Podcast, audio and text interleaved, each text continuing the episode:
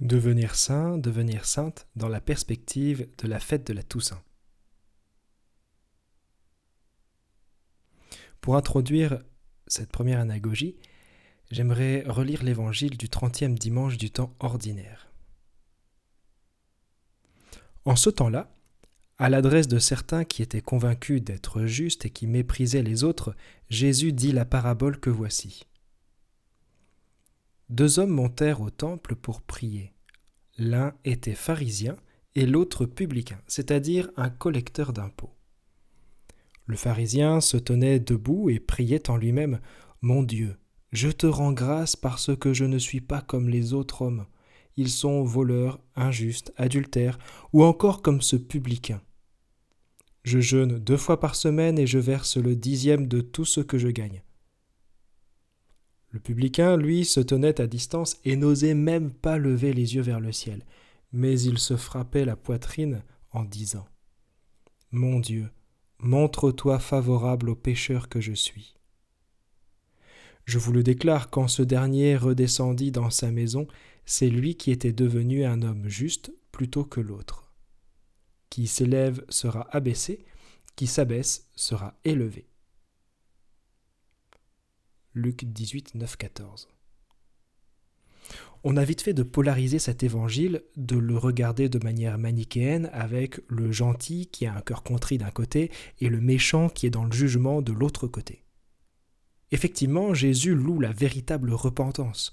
Il montre que le salut dépend de l'intention du cœur, et il montre que la rigidité n'a pas de place pour la charité, et que le jugement n'appartient qu'à Dieu seul. Et pourtant, si on reprend l'évangile avec les mots MAUX de notre époque, ça devient complètement différent. On peut voir un patron multimilliardaire ou un pédocriminel à la place du publicain, et un écologiste ou un journaliste dans la peau du pharisien. La polarité change tout de suite, on n'a plus la même vision du publicain et du pharisien. La fine pointe de l'Évangile n'est donc pas de chercher un gentil et un méchant, ce serait plutôt de prendre de la hauteur et de vivre une réconciliation intérieure. En fait, on a besoin de se poser d'autres questions pour tirer autre chose de cet évangile qu'une vision binaire qu'on a tous en le lisant. Le commencement, c'est donc de se placer dans la perspective de la sainteté. C'est la ligne du pape François dans son encyclique Evangelii Gaudium, la joie de l'évangile cette fameuse encyclique qui détermine la vision pastorale de son pontificat. Son but Désirer la sainteté et le reste viendra après. Bonne nouvelle, on fête bientôt la Toussaint, occasion rêvée pour redécouvrir notre destinée chrétienne. Premier point, l'amour de l'Église, communion des saints. Où est-on sûr de trouver du blé? Principalement dans les champs et les saints. Il y en a partout, certes, mais quand les personnes n'ont pas la foi, on les appelle plutôt des justes ou des héros. L'héroïsme montre ce que peut l'homme, la sainteté montre ce que peut Dieu. Petite citation de Jean Danielou. Donc les saints, ce sont des personnes qui rayonnent de l'amour de Dieu à travers leur foi. Donc on les trouve principalement dans l'Église. Chez tous les saints catholiques reconnus, on retrouve un terreau commun. Et la première chose, c'est l'amour de l'Église. Amour de l'Église qui ne veut pas dire qu'ils n'ont pas été fermes avec les autorités ecclésiastiques quand c'était nécessaire. Petit article du catéchisme pour définir la fécondité de cet amour de l'Église. C'est en Église, en communion avec tous les baptisés, que le chrétien accomplit sa vocation. De l'Église, il accueille la parole de Dieu qui contient les enseignements de la loi du Christ. De l'Église, il reçoit la grâce des sacrements qui le soutient sur la voie.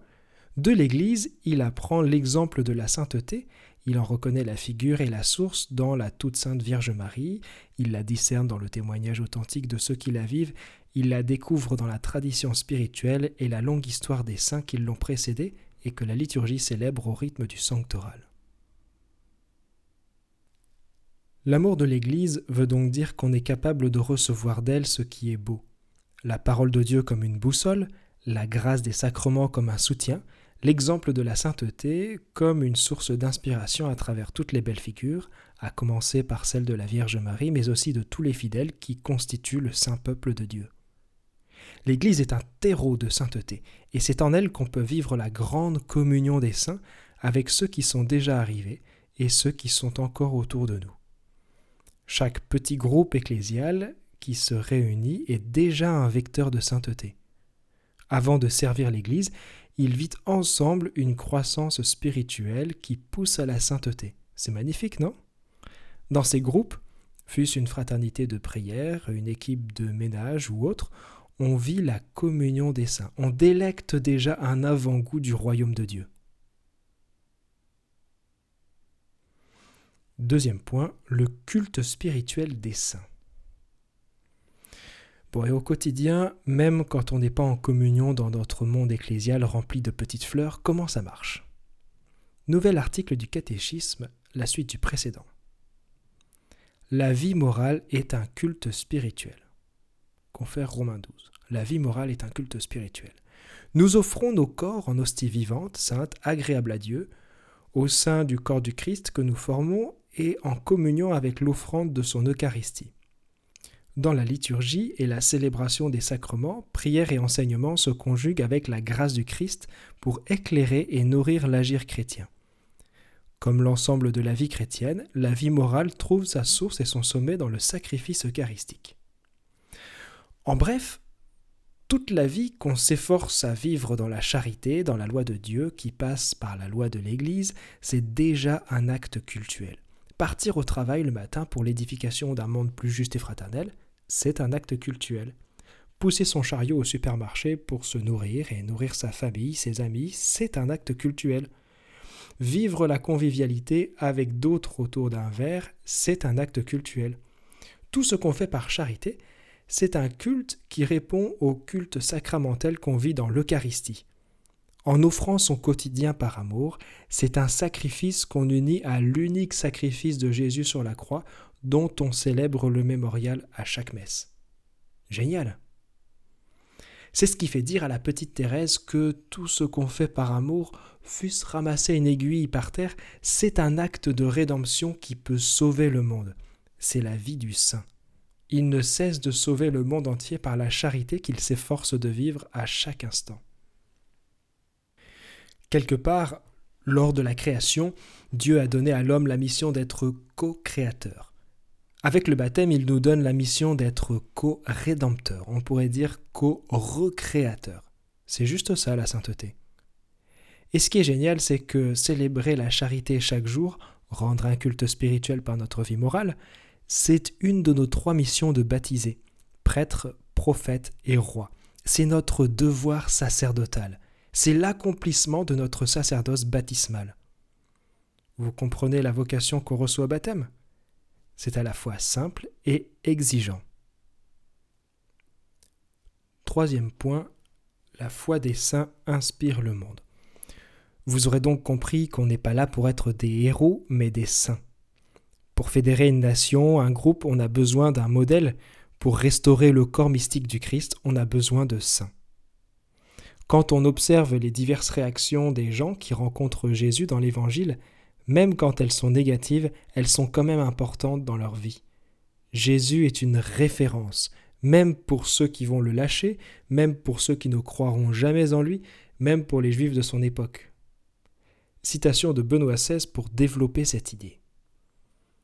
Nous aurions négligé un véritable devoir humain et divin si nous avions laissé les autres seuls et si nous avions réservé uniquement à nous-mêmes la foi que nous avons.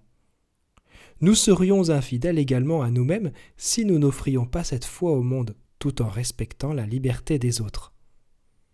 La présence de la foi dans le monde est un élément positif, même si l'on ne convertit personne, c'est un point de référence.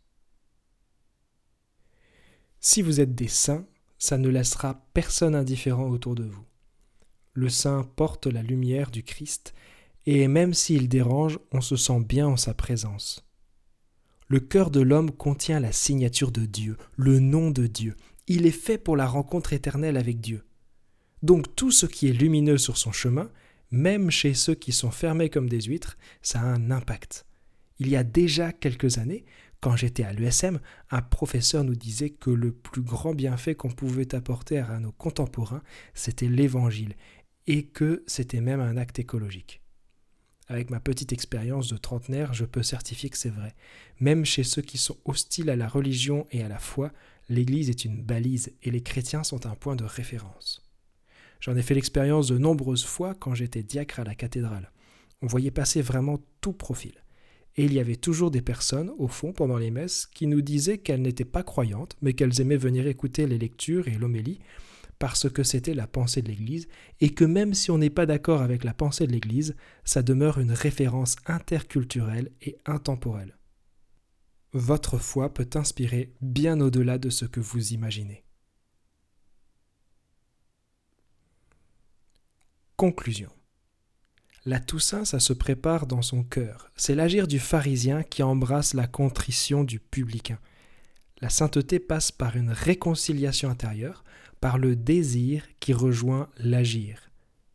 Quand on est saint, on entre dans une autre dimension de l'évangélisation, où la cohérence de vie, la justesse de la foi et l'humilité font de nous des repères pour les autres. On entre dans la dimension sociale du salut, où tous les liens qu'on tisse ici sont des vecteurs de rédemption pour les autres. Mais ce sujet fera l'objet d'un autre développement. Dit de manière simpliste, on a tous un petit pharisien et un petit publicain dans le cœur. On a simplement besoin de réunir le meilleur de chacun pour devenir un bel exemple, pour devenir quelqu'un de rayonnant, quelqu'un en qui la foi est lumineuse, pour devenir un saint, une sainte.